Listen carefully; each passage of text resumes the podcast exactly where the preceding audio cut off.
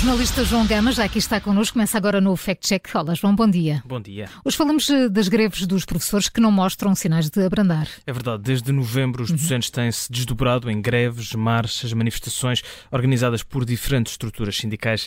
Apenas no mês passado tivemos, uh, que era descrita como a maior manifestação de professores de sempre, com 150 mil pessoas nas ruas de Lisboa, pelo menos são essas as contas da FENPROF, e aliás, até ontem vimos mesmo uma vigília de professores acampados à porta da Assembleia da República a contestação parece que veio para ficar. E as redes sociais encontraram solução para as reivindicações dos professores, é isso? Era uma ótima notícia, Júlio, mas, mas não, não foi isso que aconteceu. As redes sociais estão a partilhar uma publicação que mostra duas imagens lado a lado, uma de Paulo Raimundo, secretário-geral do PCP, e outra de Catarina Martins, coordenadora do Bloco de Esquerda, os dois eh, numa manifestação de professores em Lisboa. O autor da publicação tira rapidamente a seguinte conclusão. Durante cinco anos fizeram parte da geringonça socialista e andaram calados, e apenas agora, depois de ter aparecido o stop, já aparecem nas manifestações dos professores contra o amigo PS. Uh, portanto, uh, isto quer dizer que desde 2015 até 2019, quando o Bloco e o PCP apoiaram o governo socialista, uh, eles não fizeram parte de nenhuma manifestação de professores? É isso?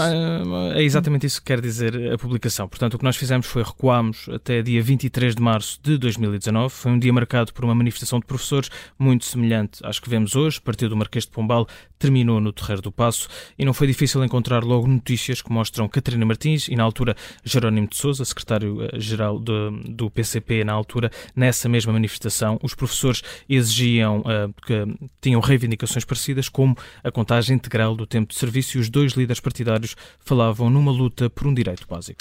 Ora bem, se nessa altura estamos então em março de 2019, não é?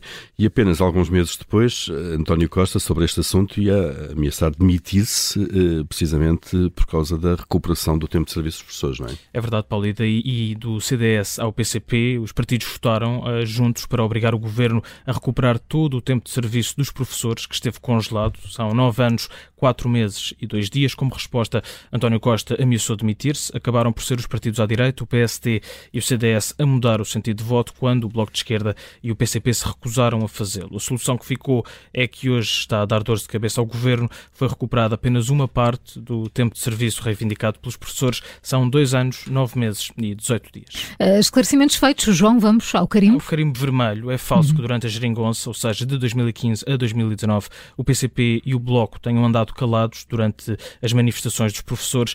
Precisamos de recuar até ao último ano da geringonça para encontrar Catarina Martins e Jerónimo de Sousa numa destas manifestações. Também não foi o Bloco de Esquerda, nem o PCP a dar um passo atrás quando António Costa ameaçou demitir-se. Uh, carimbo vermelho, então, no Fact Check das Manhãs 360 com o jornalista João Gama. Amanhã há mais para ouvir, sempre por volta das 20 para as 8 e a qualquer hora em podcast.